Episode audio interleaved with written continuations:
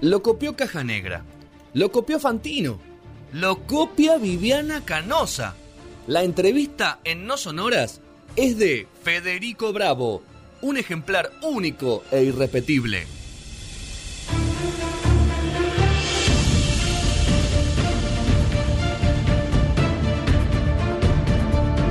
Último bloque de No Sonoras, este especial de 15 años, este mes especial de 15 años. Y en este crossover, que nos quedan 20 minutos de programa, que estamos haciendo con Cami, vamos a hacer una entrevista juntos y vamos a, a charlar con la doctora Sandra Magirena. Así que, Sandra, ¿cómo estás? Buenas noches y Buenas gracias noches, por tu tiempo. ¿Todo bien? Noches, ¿cómo están? Sí, sí, todo muy bien. Bueno. Con estas cosas de tecnología que en la radio ahora se ve. Pero fuera de la tecnología, esa es una de las primeras. Ahora, primero te voy a presentar. Eh, médica Universidad de Buenos Aires, diploma de honor, matrícula, bueno, no, no viene al caso, especialista certificada en ginecología general e infanto juvenil, sexología clínica, medicinas integrativas y manejo del estrés, más un montón de cosas que, que hiciste y seguís haciendo, Sandra, que estaríamos 20 minutos nombrándolo. Pero justo ahora que me nombrás un poco de, de la tecnología y todo eso, en el último, en la pandemia, te transformaste en un influencer, te lo voy a decir así. Porque así dicen, vos sabés me, acaban, me, me dicen así, me dicen que soy influencer, pero yo me resisto a ese nombre porque no me, no, no, yo no, no, no me gusta ser influencer, me suena a que te influencian con algo, ¿no? Que, que tu, tu, tu palabra tiene una acción sobre el otro. Y yo soy una comunicadora y una educadora sexual y de salud. No, no me gusta la palabra influencer, pero, Pero, bueno. te, tengo pre- te tengo que preguntar cómo te vas sintiendo con eso, porque ahora que pasó un poco la pandemia y se transita un poquito más y la calle está un poco más concurrida y la gente está, entre comillas, menos pendiente de las pantallas, ¿cómo fue mutando ese rol tuyo?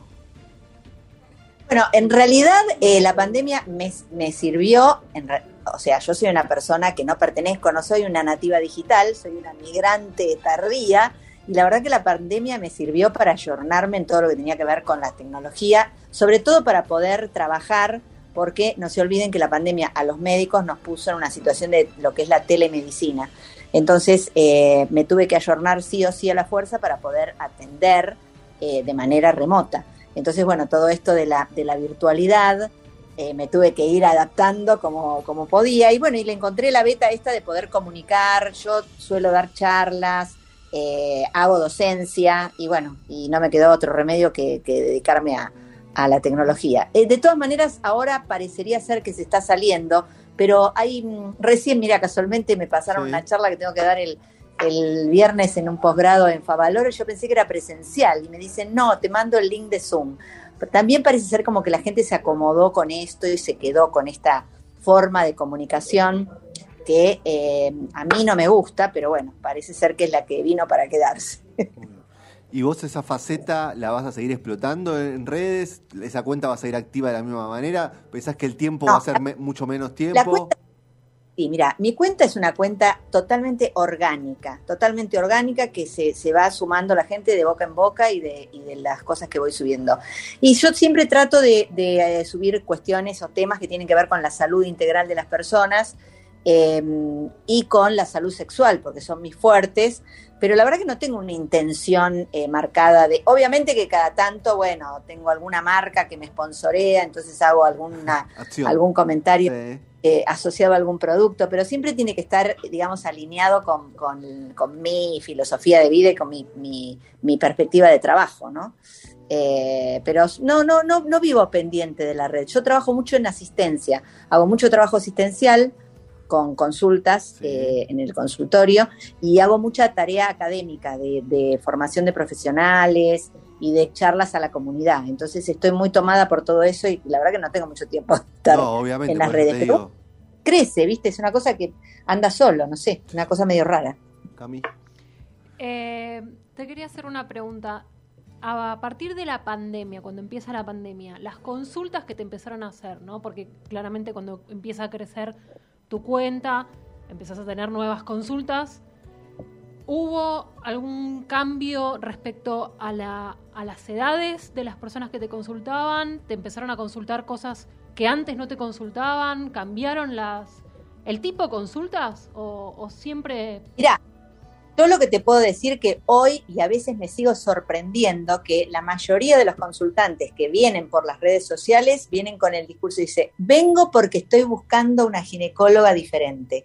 No sé, parece ser que hay algo de la escucha activa desde la propuesta que yo muestro en las redes que tiene que ver con eh, trabajar con perspectiva de género, con trabajar con medicinas integrativas, con salir un poco de lo que es el modelo médico hegemónico tradicional o de la sexualidad cis heteronormativa, eh, pero eh, con, mi trayectoria, mi experiencia y mis años de, consulta, eso es lo que yo noté que cambió mucho. Hoy la gente viene al consultorio porque busca una escucha diferente, busca un, médico, una médica que, que, tenga una mirada más ampliada. Eso es lo que a mí me dio el tema de las redes. No, vos es que, al contrario, con el tema de las edades a veces me sorprendo, porque bueno, ahora de paso a paso el chivo, que escribió un libro, que se llama Regreso a mí, y el libro tiene que ver con cómo se vive la menopausia con conciencia y cómo se transita el pasaje de esta etapa cíclica de la mujer a la no cíclica. Eh, siendo yo una médica especialista en ginecología infanto-juvenil y trabajando hace 40 años en la Sociedad Argentina de Ginecología Infanto-Juvenil. Em, y vos es que a veces me asombra que, que todavía sigo eh, teniendo consultantes eh, jóvenes y adolescentes, mm. a pesar de que hoy por hoy por ahí estoy más enfocada en lo que tiene que ver con la, con la salud de la mujer adulta, ¿no? Es como que me acompañó en la vida. Pero no, tengo un espectro así demasiado amplio. amplio, pero está centrado en esto. La persona que me viene a ver a mí no es la persona que busca el médico que lo patologice o que le diga hacete 500 mil estudios, toma todo esto. No, la gente que me viene a ver a mí es la que busca una mirada más integral, más natural, más de, los controles que sean necesarios, pero sin, sin poner el centro y el eje en la patología. Y eso, eso lo dio por ahí el, que la gente me escuche y me vea hablar en las redes sociales, porque como hablo en las redes sociales es como soy yo, no hay mucha diferencia.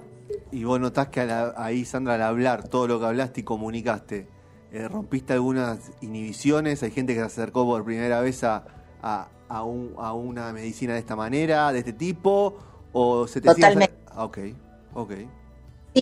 Aparte yo, la, la, forma de comunicación que yo tengo es muy lineal, es de una médica que habla y que explica cosas, a lo sumo le pondré algún brillito, alguna cosita, pero no, no, no comunico desde la gestualidad como, como es algo que sí se ve en las redes sociales, comunico más desde el discurso, entonces por ahí eso hace que se, la, gente sienta que por ahí, ah, mira, es más, a veces me dicen en el consultorio, ay, sos igual que en las redes, o viste, me siento como, no sos un personaje. que vienen y me dicen, ay, te, por fin te conozco y sos igual que en las redes, es una cosa medio rara.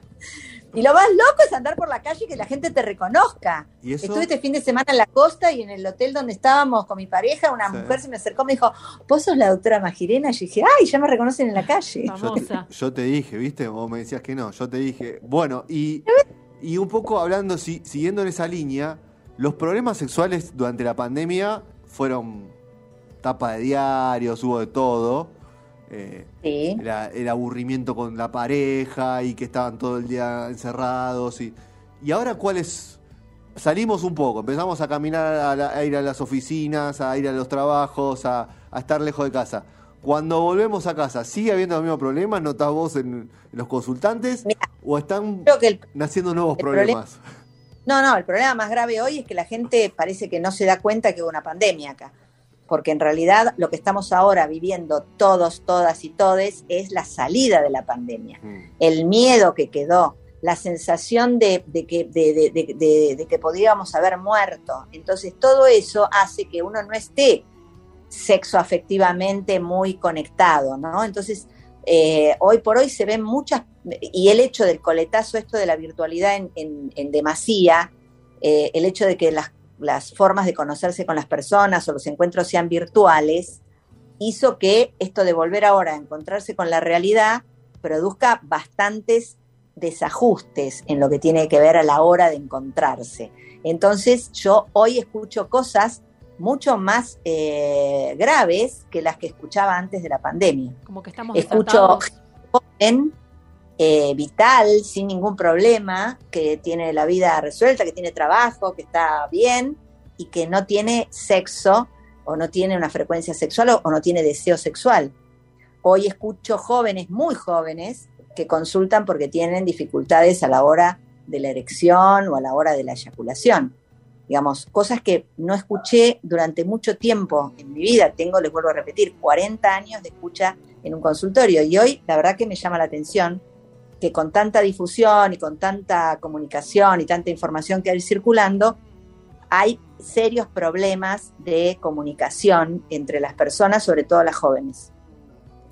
No sé qué les pasa a ustedes, pero es lo que yo veo de este lado de la, del mostrador. Sí, no, no, creo que por ahora me siento que estoy bien. Capaz que estoy mal, Sandra, eh, ojo, eh. No voy a, no voy a hacer un, no, voy a utilizar tus servicios acá al aire, pero digo, capaz que esto, eh, viste que hay momentos y momentos, uno tenemos, o sea, vos trabajás mucho con el tema del estrés y todas esas cosas. Nosotros cuando tenemos un problema, hay una disfunción, algo, siempre lo achacamos al estrés y a veces no es estrés. Total, no, no, bueno, en realidad salí, estamos saliendo de una situación de emergencia colectiva. Sí. Entonces estamos saliendo de una situación donde casi morimos, donde no podías salir porque no sabías si te contagiabas, no podías ver a tus afectos porque la gente grande tenía que estar aislada. Digamos, fue un golpe muy fuerte la pandemia. Y hoy parece ser que mucha gente no registra que muchos de los síntomas que se tienen hoy y que traen a la consulta, como puede ser la ansiedad, el insomnio, la irritación, los problemas con la alimentación y los problemas sexuales, tienen que ver precisamente con esto, con que se vivieron dos años de situación límite. Ni que hablar que ahora hay guerra dando vueltas por ahí, que nadie quiere ni hablar de la guerra, porque ya sería tremendo. Pero eh, no, no se debe minimizar, hay que pensar que tuvimos una situación muy compleja. Hubo mucha gente que perdió el trabajo, hubo mucha gente que, se, que perdió familiares, hubo muchas muertes, mucho, mucha cosa terrible que afecta la afectividad. El sexo es juego, es diversión, es pasarla bien, digamos, y esto sería el famoso dicho de cuando estás en una situación así, de tener sexo ni hablar. Claro. Sí, no, yo hubiera pensado en realidad que era un poco al revés, como que la gente iba a estar desatada. Yo conozco mucha gente que en pandemia incluso se escapaba para tener encuentros, digamos. Entonces pensé que una vez que hubiera terminado, como que iba a ser un, quilombo tremendo de... Y me llama la atención lo que contás sabes que yo no lo, no lo estaría viendo y de mm. hecho muchas veces pregunto y veo y me llama la atención mujeres que vienen y dicen no, o que vienen a, pedir una asesoría para un juguete sexual y demás, y chicas por ahí de 40 años, jóvenes que tienen su pareja y demás, y dicen, no, como que, o por ahí el varón está un poco más deprimido y no tiene ganas de tener sexo, y, y, hay como una, una suerte de, de problemas en la comunicación, que para mí tienen que ver con salir de un proceso de estrés fuerte, como fue la pandemia, y que hay que dar tiempo a que se acomoden. Tampoco hay que patologizar o poner una etiqueta. Pero no, yo no estaría viendo mm. esto. De, no, no. Por ahí lo ves, ¿sabes en dónde? En, las salidas, es decir, todo el mundo sale a la calle, van a, los restaurantes están llenos, los, los recitales, la cosa así del, de, encontrarse con el otro, porque el, ser humano es un ser que, vive socialmente. Sí. Entonces el aislamiento produjo un impacto muy fuerte. Che, y te hago una pregunta, em, que capaz que no tiene mucho que ver con esto, ¿no? Pero ya que estás. A ver. Eh, a ver. ¿Te plantean mucho eh, situaciones de parejas abiertas, poliamorosas, ahora que está bastante de moda hablar de eso? Sí, querida, todo el mundo viene con ese planteo y nadie se lo banca.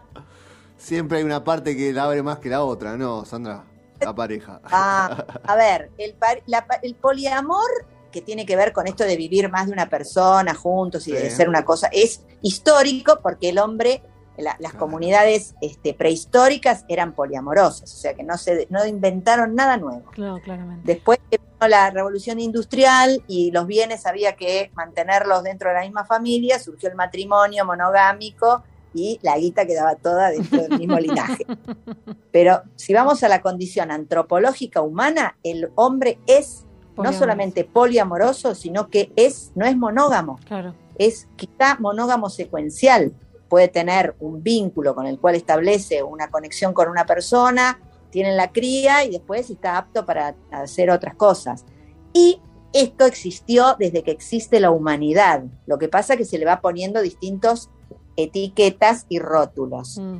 Antes era este, la infidelidad, hoy se llama eh, relaciones abiertas. Pero no se lo bancan todos, ¿eh? no es Mm. tan fácil. Yo tengo muchas consultantes que empiezan todo, ay, muy lindo, toda la relación abierta, pero se pudre todo cuando uno está abierto y el otro no. Claro, Entonces- siempre hay uno abre más que el Ah. otro, por eso te digo. Siempre hay Sandra, problema. Siempre hay uno más que el otro. No, no, tiene, bueno, entonces vuelvan al modelo anterior, chicos. Cada uno hace su cierre con respeto, con cuidado, bajo condiciones de, de respeto hacia la otra persona, nadie se entera Claro. y haces de tu vida lo que quieras. Claro, claro, claro. Salgo a tomar algo con los pibes. Total. O salgo a tomar Eh, algo con las pibas. Cuando, chicos. cuando te, No, la cena breve, sí, me voy los jueves voy a cenar con mis amigas. cuando te escribe el mecánico, ¿viste? Que- Claro, agendarlo como mecánico, Sí. claro. Pablo Mecánico. Es- Pablo mecánico. Exacto. Eh, bueno, ni que hablar, ni que hablar. Hoy que todo el mundo tiene acceso, esto de que se rompe la intimidad, no hay intimidad. Yo a veces veo pe- personas que van y le miran el celular al otro. ¿Qué necesidad tenés de ir a mirar el celular al otro? Siempre, yo a mis hijos los enseñaba, los cajones no se abren No. porque son privados. Sí. Si vos abriste un cajón que no te corresponde y encontraste algo que no te gustó, es un problema tuyo, no mío. Porque yo te avisé y vos no me escuchaste. Yo te avisé. O sea, la, la intimidad y el respeto de las personas tiene que estar presente y después darse oxígeno. Si vos vivís en una relación de pareja donde todo está uno pegoteado con el otro y nadie tiene intimidad y, y los, los teléfonos se comparten y los mails, eh, viste, se borra y pasás a, después de ahí a ser sos un una- amigo. Sos una eh, sola persona. paso. Es una simbiosis extraña. Claro, ¿no? no es, no es una, una relación sexo-afectiva, es una relación de amistad. Mm, Entonces ahí, si vos querés levantar power y pasión, imposible, no hay con qué darle. claro. A veces vienen a consultar, ay, ¿cómo hago después de tantos años? No, viste, no, no hay intimidad, no hay, no hay nada que, que se haga sin la otra persona. Bueno, el riesgo es el primer eh, estimulante del deseo sexual. El riesgo, la transgresión. No sé, hacer juego de roles, cambiar de lugares, Sí. inventarse cosas, tenerlo al otro ahí con la duda de que, mmm, ¿qué estará haciendo? ¿Dónde estará? La reinvención. la- el chiste, la joda, es- eso levanta la pasión. Si todo está conocido, todo se sabe y todo está en el mismo Pierde el plano, misterio. Pierde la, es- se, se des- deserotizan los roles. Mm, Y si vos no tenés erotismo en una relación de pareja o, vincu- o sexual, sexoafectiva, es un embole, porque es como total. Impecable, clarísimo. Sandra, todo lo mismo. sí, impecable. Me quedaría rato largo charlando, como siempre, con Sandra. Eh, espectacular. Muchas gracias por tu tiempo. ¿Dónde No, encontramos todo? Consultorio Magirena, en Instagram. Ah, leí Instagram, por favor, ya que hablamos de las redes, Sí. en Instagram con y ahí subimos. Igual yo subí todas las la, la, la info del programa, así que Bueno. están todos conectados. ¿Tenés muchos haters, Sandra? ¿Sabes que no? No, ¿Sabés vamos, quién me- bien, buenísimo. Pero ¿sabés cuándo me hatean mal? Cuando uso el lenguaje inclusivo. Eh, porque la gente ahí es puede ser, tonta. Ahí puede ser, claro. Es- Ahí sí. Cuando, Pero no te hatean a de- vos, sino al lenguaje. Que es- te- Pero claro, personas con vulva, ¿viste? Estoy hablando Ah. de algo de personas con vulva y te ponen, ah, personas con vulva, es necesario. O bueno, y a otra, otro hateo que no me lo banco y ahí sí me pongo como loca y respondo y contesto, es cuando me observan cuando hablo de educación sexual integral y lenguaje inclusivo. Eso me saca, porque la gente que se opone a la educación sexual integral habría que borrarla del mapa. Mirá, ahí me sale el fundamentalismo No, pero eh, tenés razón. Sandra, terrorista. Muchísimas gracias por tu tiempo. Gracias, Sandra. Que tengas una buena semana. Gracias. Beso enorme. Ha Chau, pasado la doctora Sandra Magirena, siempre un lujo tenerla. Millones de preguntas más. Las sí. 163 que escribimos no nos quedaron. No, no. Pero bueno, no, Otra más vuelta tiempo. vamos a Sí, hacer. otro día. Vamos a hacer. Bueno, terminamos el primer especial de los 15 años de No Sonoras. Así que la semana que viene habrá otra mesa, otras secciones, otros especiales. Así que los esperamos el lunes que viene. O si no lo escuchan en, la plataforma, cualquier plataforma de streaming o por YouTube también. O nosonoras.com.ar. Gracias, Dieguito, como siempre, por la magia. ¿Quedó torta?